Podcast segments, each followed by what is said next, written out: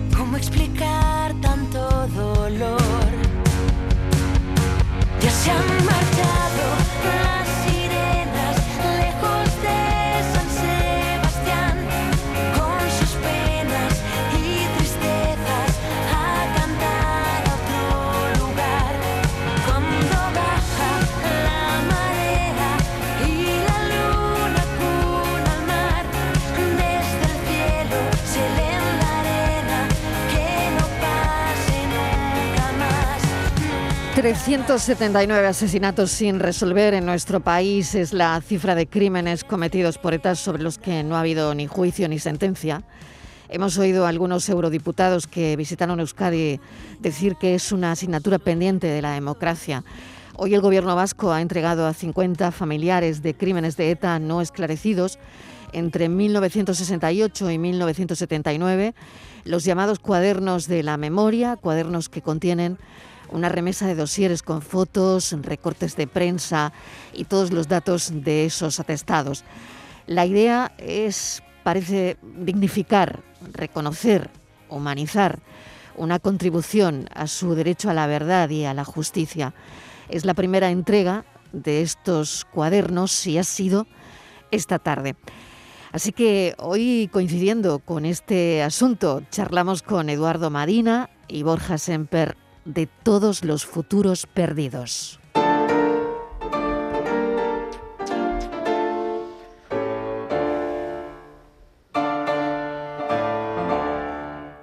El 20 de octubre de 2011 me encontraba en Bilbao porque era cabeza de lista en las elecciones al Congreso por Vizcaya, mi tierra.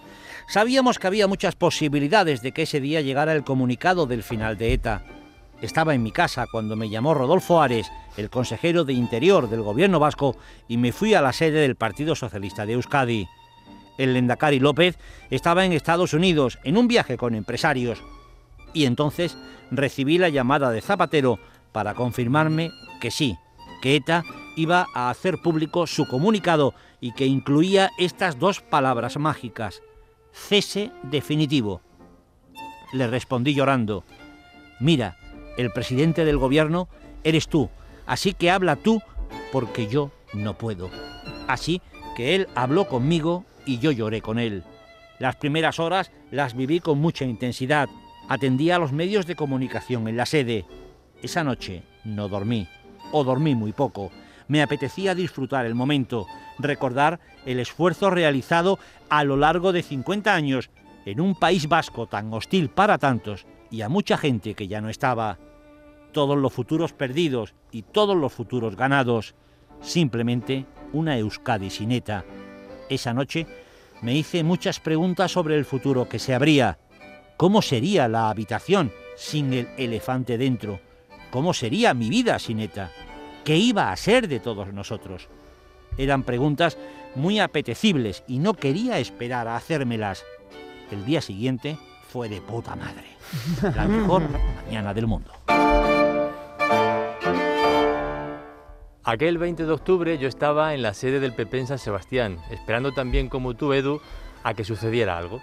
En 2011 nosotros apoyábamos al gobierno de Pachi López y teníamos una interlocución muy fluida, tanto con el Endacari como con el consejero de Interior, por lo que contábamos con información muy puntual de dónde estaba la cosa.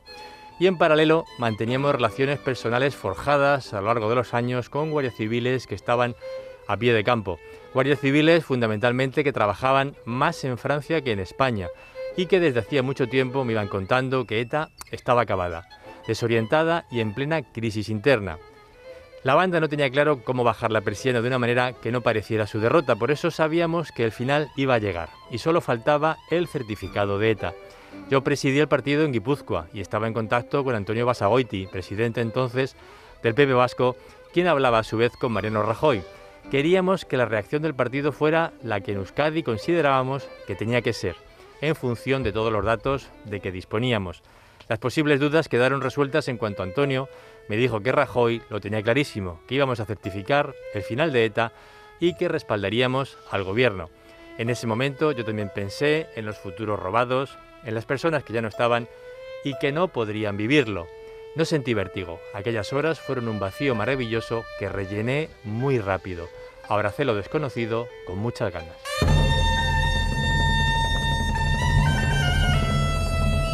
Acaban de oír el libro Todos los futuros perdidos, que empieza por el final, por el 20 de octubre de 2011. Este año que dejamos se cumplieron 10 años del cese de la actividad armada de ETA. ETA provocó 853 víctimas mortales, miles de heridos, miles de amenazas, extorsiones. Tantos protagonistas como visiones nos quedaron en, en esa historia y la de dos personas que hoy nos visitan coautores del libro, Todos los futuros perdidos, los dos vascos, Eduardo Madina y Borja Semper. Eduardo eh, ha sido Paco Rodríguez, mi compañero, y Semper ha sido eh, José Valero. No sé cómo se oye en voces diferentes a las vuestras. Eh, al final, un, un pensamiento, un sentimiento, una emoción. ¿Qué tal? Bienvenidos. ¿Qué tal, Marilo? Buenas tardes. Muchas ¿Cómo gracias estáis? por invitarnos. ¿Qué tal, Marilo? Muchas bueno, ¿qué, gracias. qué, cómo- qué- qué se siente cuando se oye en otras voces? Pues en mi, en- en mi caso suena mejor leído en otro que dicho por mí, o sea que muchísimas gracias. Ha sido preciosa la lectura de esa apertura del libro. La verdad es que sí, es, es- es raro, pero a la vez es bonito. Es, Es muy raro, es muy raro. Yo se lo decía a los compañeros, pero insistían en que querían hacerlo, ¿no? No, no, pues gracias a tus compañeros por haber insistido. Ha quedado muy bonito. Muchas gracias, de verdad. Bueno, como curiosidad, uno nació un día antes que el otro, y yo me enteré anoche leyendo el libro, pero el mismo año, ¿no? Los dos sufristeis y vivierais- vivisteis el terrorismo en primera línea, desde distintas ideologías, pero ante todo ciudadanos, ¿no? Madina del PSOE, Semper del PP. Hoy no estáis en la política activa y puede que eso también sea significativo para que hayamos asistido al nacimiento de esta relación literaria, no lo sé. Bueno, eh, el ofrecimiento de Plaza Janés precisamente tenía algo que ver con eso, ¿no? Cómo se aproximaban dos tipos que habían vivido una realidad parecida, pero desde dos posiciones políticas diferentes, y que a través de un relato personal de nuestras vivencias pudiéramos compartir con, con los lectores, pues que, que es que esa vivencia personal, lejos de ser, obviamente, como todo el mundo sabe, solo nuestra, reflejaba también un momento determinado de la historia de España y de la historia de Euskadi en la que nos podíamos sentir identificados personas que pensamos diferentes sobre cosas accesorias, pero en lo que es lo fundamental y lo importante, y conviene recordarlo, hubo tiempos duros pero luminosos porque estuvimos eh, juntos. Y ha sido un recorrido y una experiencia muy bonita porque Edu es un tipo extraordinario y yo hablar con él pues me encanta y aprender con él también, o sea que eh, ha sido un viaje duro, difícil, nos, hemos, nos ha removido mucho por dentro, como podrás Mm. comprender, Sí. pero por otro lado nos creíamos en la responsabilidad también, porque a veces nos quejamos del olvido, nos quejamos de, de que las cosas, de que se pasan las páginas sin haberlas leído antes y teníamos que, bueno, pues que con el ejemplo demostrar que sí queríamos luchar contra ese olvido, ¿no? El libro fueron tres días de encierro, 20 horas de conversación con testigos que pueden confirmar todo lo que salió de esa convivencia, ¿no? Yo estoy en plena lectura del libro, lo he comentado a los oyentes, lo, he puesto, lo acabo de poner en redes, que lo empecé ayer, anoche, me está encantando, la verdad, era tal y como me lo estaba imaginando, ¿no? Porque he oído varias entrevistas vuestras, ¿no? Y, todo lo que nace ahí de dentro es, es muy interesante, ¿no? Es una eh, conversación transcrita, hay dos historias personales detrás de este libro que yo creo que deberían eh, llegar a, a todo el mundo, Edu, ¿no? Sí, el libro trata de no dejarse ningún asunto fuera Mm. y no esconde ni evita los lugares más incómodos y las zonas incluso más difíciles de enfocar, tanto para Borja las suyas como para mí las mías. Y en el fondo es solo es eso, es un viaje a través de un pasado a veces más lejano, otras veces no tanto, en función de la memoria de cada uno. Yo muchas veces siento que está muy lejos y otras veces siento que en realidad no está tanto y está cerca de una zona de este país, el País Vasco, donde nació una organización terrorista que mató todo lo que pudo en todos los sitios que pudo, incluida aquí en Sevilla o en Málaga o en cualquier Mm. ciudad de Andalucía y por supuesto en nuestra tierra, ¿no? Porque hubo gente que pensó que sus ideas valían más que nuestras vidas y se produjo un enorme fallo de sistema, en el fondo de sistema de valores. que eso es lo que falló en el corazón mismo de la sociedad vasca cuando más de 800 personas fueron asesinadas porque un grupo de gente pensaba que sus ideas debían de ser las de todos, ¿no? Así que re- recuperar aquello y tratar de encontrar materiales ahí en el pasado para tener pues un futuro algo más sólido, para evitar que se repita en el futuro, contribuir en ese duelo, en ese duelo al sol entre la memoria y el olvido, pues es algo que a Borja Semper, aunque esté ya en una empresa privada y a mí que estoy en otra, pues lo cierto es que cuando nos lo ofreció la editorial nos apetecía y por eso nos hemos metido en este viaje. Dedicáis el libro a vuestros hijos que heredan un escenario absolutamente diferente, ¿no? ¿Cómo se le explica a los niños, o no sé cómo lo hacéis con vuestros hijos, ¿no? Lo que fue ETA. Bueno, pues contándoles la cruda realidad sin decorarla de elementos como pueden ser la rabia, el rencor o el odio. Pero solo con la verdad creo que estaremos dándoles las herramientas suficientes, como decía Edu, para que no se vuelva a repetir y también para que tengan herramientas para responder a los totalitarios que nunca descansan, que en Euskadi se manifestaron con el nombre de ETA y con pistolas y bombas, pero que nuestra sociedad y nuestras sociedades modernas caminan hacia un, hacia un escenario en el que va a haber más totalitarios, va a haber más puros, va a haber muchos que quieran homogenizarnos, obligarnos a ser de una manera determinada vascos, andaluces o españoles o europeos, y que nos van a decir que para ser ciudadanos de verdad o patriotas de verdad hay que ser de una manera determinada, responder a una enumeración de características que si las cumples podrás participar en la vida pública y si no serás apartado. ¿no? En Euskadi fue a través de ETA y a través de esta idea terrible que siempre acaba siendo el nacionalismo, una idea que acaba siempre expulsando o en su expresión más dramática y más terrible asesinando en la defensa de una bandera, de una idea, decía Edu, o de una, o de una patria. ¿no? Pues bueno, contándoles lo que pasó de verdad y ayudándoles así a que puedan estar alerta y sobre todo militar en ese lado tan maravilloso que es la defensa de la libertad y de la pluralidad. Edu, ¿tú cómo lo has contado a tus, a tus hijos, no? Porque además, en, en tu caso, hay que sumarle eh, tu atentado, ¿no? Hmm. Eh, mucha gente se fue del país vasco. eh, no sé, yo me queda la imagen de vosotros, ¿no? Con este libro y, cómo el miedo no os hizo flaquear, ¿no? De ninguna manera, ¿no? No sé qué conciencia teníais entonces de lo que os estaba pasando y de la política, ¿no? Porque, eh, bueno, estoy en una parte del libro donde también habláis de cómo impacta todo esto en, en la familia, ¿no?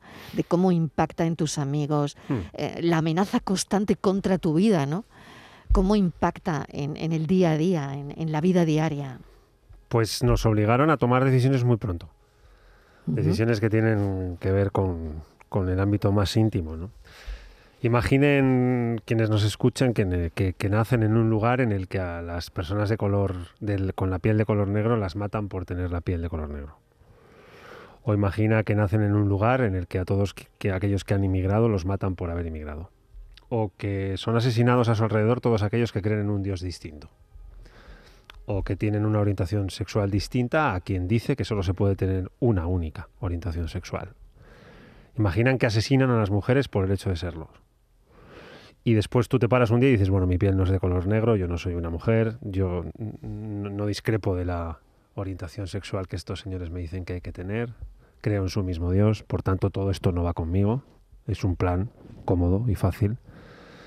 Y el otro es el que elegimos Borja y yo, que básicamente en Euskadi tenía un método similar, ¿no? Eh, vivir mal, pasarlo mal, significaba que habías elegido bien. Y vivir bien, Mm. sin problemas, con ETA, significaba que habías elegido mal. Básicamente porque cuando el mal aparece en cualquiera de sus formas, en la forma del racismo, de la violencia machista, de los ataques a los derechos humanos, de la homofobia, del asesinato terrorista de ETA para imponer su idea de lo vasco a todos los vascos, pues tienes que tomar una decisión. Y nosotros decidimos ponernos enfrente del mal. Yo siempre quise que el mal me viera, que me viera como un obstáculo para la implementación de sus sueños y de sus ideas. Y Borja se dijo que lo hizo igual. Y hubo muchos vascos que dijeron que no, que a ellos que mejor que no les vieran, que para qué iban a meterse en problemas. ¿no? Yo preferí meterme en problemas y si tuviera que elegir de 10 veces, las 10 elegiría igual que como elegí. Y, y más o menos se lo he contado así a Onax, porque que es mi hijo, y le he tratado de convencer de que cuando vea que el mal está a su alrededor, aunque afecte a otros a- en, en el corto plazo, es cuestión de tiempo que le termine afectando también a él. Y que aunque sea por una visión altruista o por una visión egoísta, hay que enfrentarlo pronto, siempre, sobre valores humanistas. ¿no? Lo hicimos, el precio fue alto, pero hoy, diez años después del fin de ETA, pues eh, miramos atrás y desde luego yo tengo un cierto orgullo del, del lugar que Mm. ocupé. No, no me soportaría en un lugar de indiferencia o en un lugar lejano de aquello. Exacto, ¿no? Bueno, habéis aprendido a vivir normal, Borja, porque después de tanto tiempo con coche blindado, con escoltas, eh, no sé si queda incluso algún algún tic, Borja, no sé. de- Bueno, o sea, vivir normal se aprende rapidísimamente. Sí, ¿no? Sí, rapidísimamente. Bueno, hay que- otra parte del libro donde, donde habláis de ligar con escolta. ¿eh? Esto Edu se le daba mucho mejor, pero... Sí, no lo sé, no es lo mentira, sé. Mariló, A- a es ver. competencia de Borja. Bueno, es verdad que... Porque, oye, esto tiene, tiene también su aquel, ¿eh? Frivolizando un poco. No, no, pero no, de frivolizar nada, es un tema capital y fundamental, sobre todo cuando tienes 20 años, imagínate. Exacto, Eh, exacto, es una de las cosas exacto. importantes de la vida, ¿no? Socializar, compartir tiempo También con está los en el libro, ¿eh? También está en el libro. Sí, lo digo a los eh, oyentes porque es muy interesante, ¿no?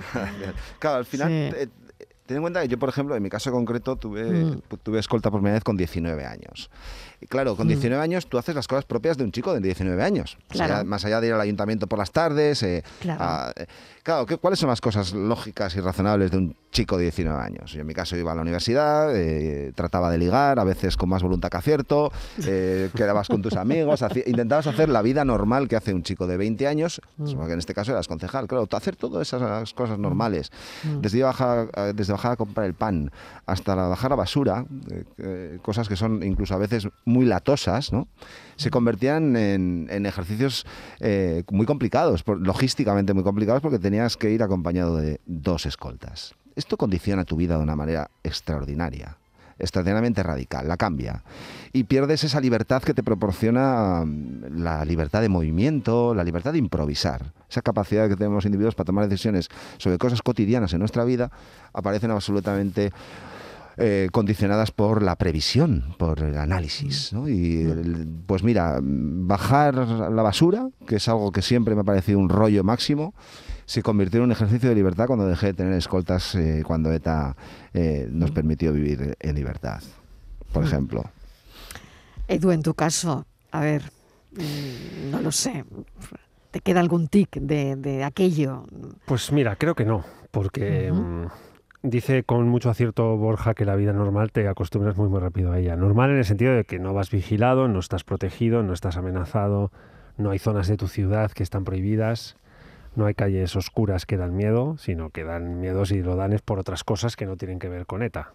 Por tanto, todo esto entra muy pronto, permeabiliza muy pronto y te acostumbras muy pronto a esto, a bajar la basura, a tomar agua, a quedar con tus amigos, a no tener miedo en el sentido del miedo de antes. Así que, pues si me queda alguno, a lo mejor no me doy ni cuenta, pero más bien a veces me analizo y ya creo que ya no, porque ya una década después, tanto tiempo sin escolta, yo estuve escoltado, pues creo que fueron 14 años.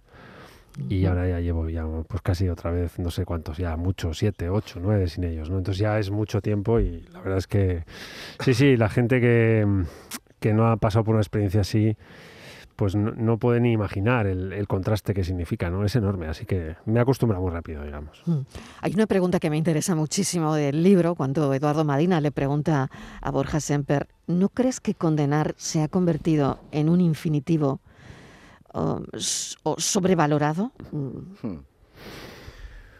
Borja, ¿qué contestas ahí? Eh, no recuerdo que le conteste en el libro, pero eh, te voy a decir- espero decirte lo mismo, solo que con No otras importa, palabras. no importa, hombre, claro. No, yo tengo La idea, ¿no? La sensación de Grosso que, modo. sí, Mm. de que en estos tiempos estamos vaciando el contenido de las palabras importantes.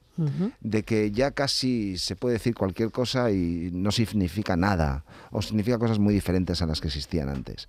La palabra condena es una palabra que tiene un contenido político brutal, muy evidente. Porque en un momento determinado decidimos que mm, separábamos el ejercicio o identificábamos a quienes interpretaban la política y nuestra sociedad de una u otra manera en función de si condenaban o no el ejercicio del terrorismo, el ejercicio de la violencia. Marcábamos una línea democrática. Yo creo que todas las palabras, también las bonitas, también las grandes, y esta es una de ellas, pues se han ido vaciando de contenido. Y que probablemente ya su mera, enumera- su mera, eh, solo decir la palabra eh, condena ya casi hasta no signifique nada. Esto es una opinión muy particular. Y, y y, y me da mucha pena, no, no por la palabra condena, sino por el vaciamiento de las palabras importantes. Por eso, en este libro no nos interesaba tanto eh, hacer una especie de, de libro docto o de ensayo político, sino un recorrido humano. Un recorrido humano que obviamente tiene interpretaciones y, y tiene ángulos políticos, pero que eh, volviendo a la esencia de lo que somos y a la esencia de lo vivido, eh, intentábamos, yo creo que ocupar esos espacios y esas y rellenar esas palabras que han ido perdiendo contenido. ¿no? ¿Tenéis la sensación de, de vidas paralelas de alguna manera? ¿no? Lo del cumpleaños es muy significativo, mismo, mismo año, con un día de diferencia, ¿no? No sé quién es mayor. Eh, Borja, Borja. Borja es mayor, Aunque, vale. aunque, no, aunque no lo parezca, soy yo, sí. Vale, vale, con un día de diferencia. Yo tengo la sensación ¿no? de, de- de vidas paralelas de alguna manera, ¿no? Pero no sé si también vosotros tenéis la sensación de haber sido un verso suelto con vuestras Va, respectivas direcciones de partidos. No lo sé. No, mi yo no tengo tanta no. sensación. No, no, no, porque no porque sería injusto decirlo, porque no, no es así. Ujú. De Toda mi vida hice más o menos una labor interna dentro del Partido Socialista que me llevó a la dirección nacional del partido a- durante ocho años, a la dirección del grupo parlamentario en el Congreso. Me presenté a unas primarias para ser secretario general del PSOE y candidato a la presidencia del gobierno.